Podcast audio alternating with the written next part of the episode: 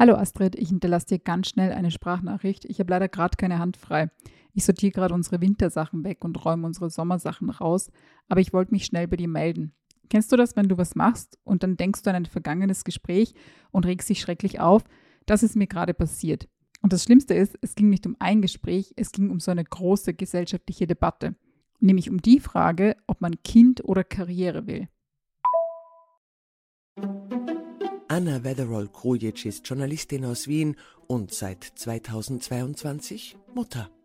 Keine Hand frei, ist Lebenszustand und Podcast-Thema zugleich. Als Mutter ist ihr Leben randvoll mit To-Dos und Challenges.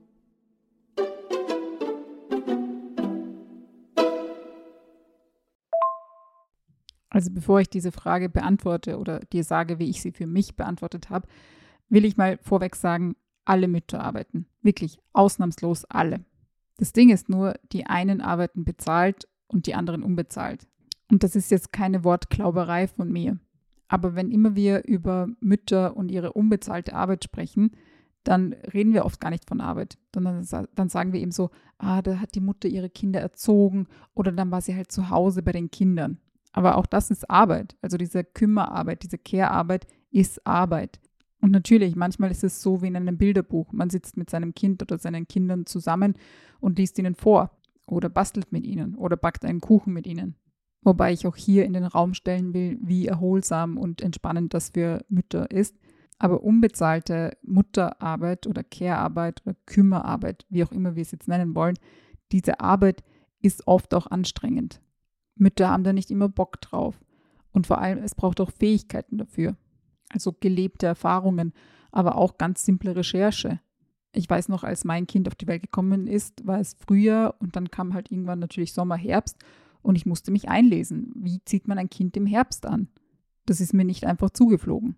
Also Erziehungsarbeit ist Arbeit und sie ist in den meisten Fällen unbezahlt. Das quasi als Basis für diese ganze Diskussion. Und zusätzlich zu dieser Erziehungsarbeit, die rein statistisch gesehen viel mehr von Müttern gemacht wird, kommt halt dann noch die bezahlte Arbeit. Und wenn dann über Kind oder Karriere diskutiert wird, wird ja zu gerne so getan, als wäre quasi die Normalität, dass die Mutter zu Hause beim Kind ist. Aber weder für Österreich noch für Deutschland stützen die Statistiken das. Wenn wir uns zum Beispiel Erhebungen aus Österreich anschauen, für das Jahr 2016 wird klar, dass knapp 85 Prozent der Frauen mit Kindern unter 15 Jahren erwerbstätig sind. Und auch die Zahlen für Deutschland zeigen, dass die unter Anführungszeichen durchschnittliche Mutter erwerbstätig ist. 2019 waren knapp 75 Prozent, also drei von vier Müttern, mit einem Kind unter 18 Jahren erwerbstätig. Das heißt, die durchschnittliche Mutter macht nicht nur die unbezahlte Kümmerarbeit, nein, sie geht dann auch noch gegen Geld arbeiten. Diese Mütter arbeiten aber nicht wie ihre Partner oft in Vollzeit. Nein, sie kehren oft in Teilzeit zurück in ihre Jobs. Noch einmal ein paar Zahlen. Schauen wir uns zum Beispiel Österreich an. Drei von vier Frauen, die ein Kind unter 15 Jahre haben in Österreich, arbeiten in Teilzeit. Auch in Deutschland arbeitet ein Großteil der erwerbstätigen Mütter in Teilzeit.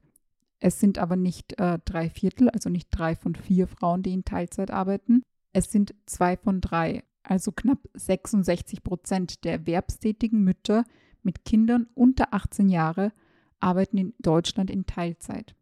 Diese hohe Teilzeitquote hat Auswirkungen, nicht nur für die Zeit, wo die Frauen in Teilzeit arbeiten, sondern auch darüber hinaus, also Stichwort Altersarmut, weil einem Pensionszeiten fehlen. Aber auch finanzielle Abhängigkeit vom Partner, der eben Vollzeit arbeitet und mehr verdient leben Eltern dann doch getrennt und ist die Mutter zum Beispiel alleinerziehend, ist sie rein statistisch gesehen eher armutsgefährdet. Also wie viele Alleinerziehende können zum Beispiel wirklich sagen, du, ich gehe arbeiten, weil ich es will. Und wie viele gehen arbeiten, weil sie es müssen, weil sie sonst zu wenig finanzielle Mittel haben. Aber irgendwie in der Diskussion um Kind oder Karriere geht es um sowas sehr selten, also um die sperrigen Themen, Altersarmut, finanzielle Abhängigkeiten in Beziehungen, die Armutsgefährdung von Alleinerziehenden.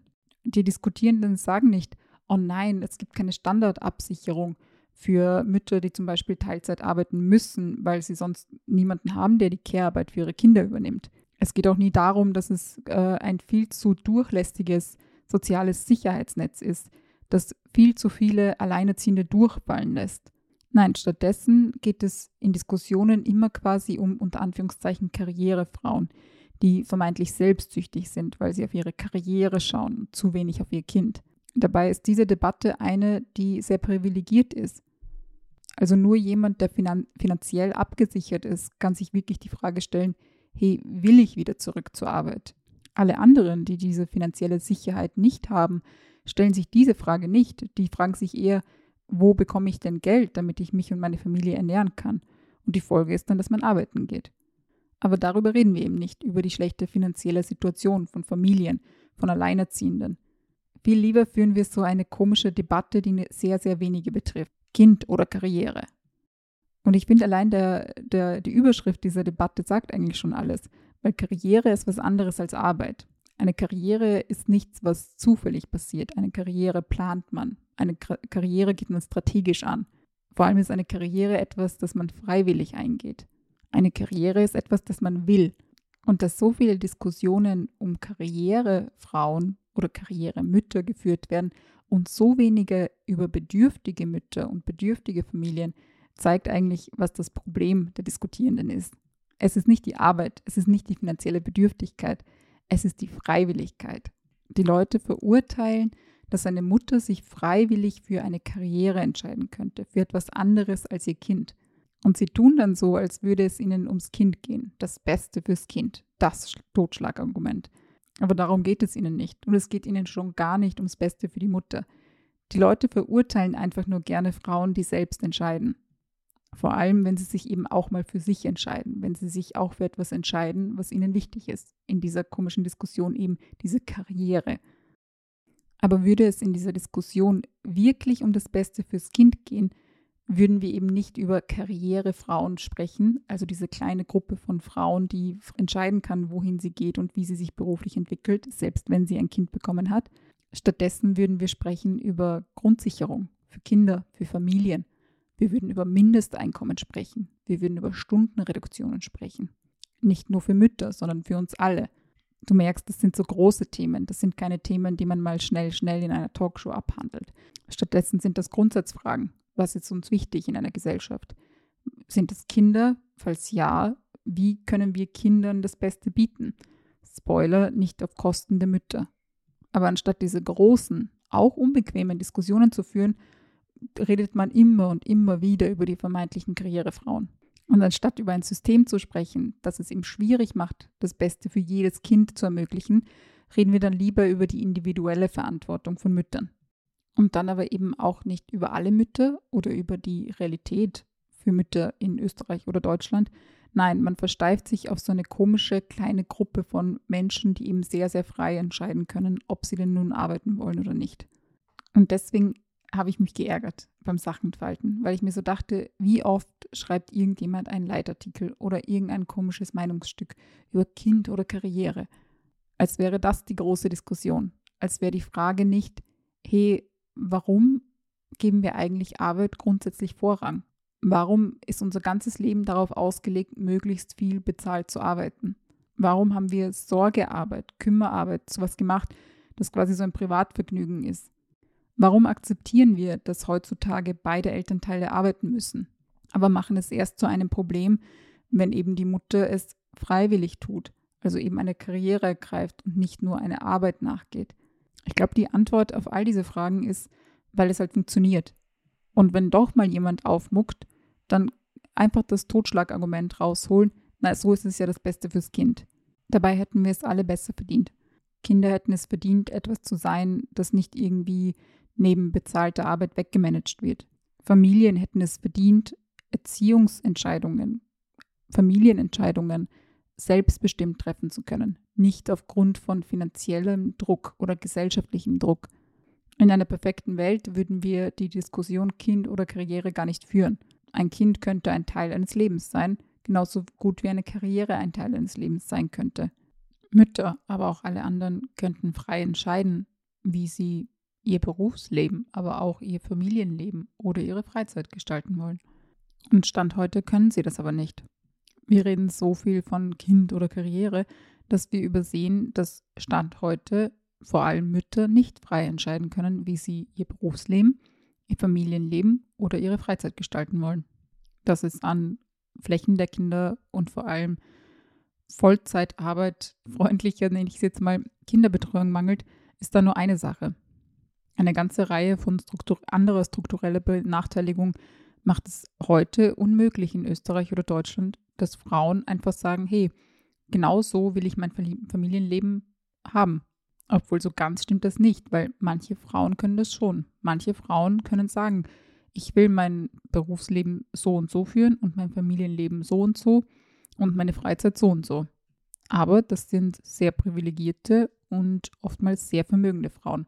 Die können eben dieses fehlende Sicherheitsnetz ausgleichen. Mit Nannies, mit Nachtschwestern, mit privater Kinderbetreuung, mit teuren PrivatlehrerInnen, was auch immer. Das heißt, das, was ich davor gesagt habe, diese freie Entscheidung, klingt vielleicht erstmal so, oh, Diana, die wünscht sich da schon wieder was, irgendwie warme Eislutscher oder so. In der Realität gibt es das aber schon. Also eben, einige Leute können das schon frei entscheiden. Das Ding ist nur, die bezahlen halt eben dafür. Mit Privilegien oder finanziell. Und das ärgert mich am meisten, dass wir Solidarität und Hilfe zu was gemacht haben, das man eben mit Geld kaufen kann und das nicht einfach für alle zur Verfügung steht. Solidarität ist aber nichts, für das man bezahlen müsste. Man müsste es vor allem politisch einfach ermöglichen, etwa mit Arbeitszeitverkürzungen. Aber du merkst, die ganze Diskussion dreht sich im Kreis. Wir brauchen mehr Solidarität, wir brauchen mehr Möglichkeiten für Solidarität. Was wir hingegen nicht brauchen, sind so Debatten, die eigentlich nur sehr, sehr wenig Leute betreffen. Also zum Beispiel die Frage Kind oder Karriere. Stattdessen sollten wir über die Fragen sprechen, die viele betreffen. Zum Beispiel, wie kann ich eigentlich ein Kind haben, gleichzeitig genug Geld verdienen für mein Kind, ohne mich selbst und meine Familie in Grund und Boden zu arbeiten? Spoiler, die Antwort kann nicht sein, ich habe eine Großelternschaft hinter mir, die mir mein Kind abnimmt. Die Antwort muss sein, es gibt Lösungen und Sicherheitsnetze für alle. So, das war meine wütende Rede zum äh, Kleidersortieren. Ich habe mich jedenfalls rein gedanklich in Rage geredet und wollte das kurz rauslassen. Vielen Dank, dass du mir zuhörst und bis bald.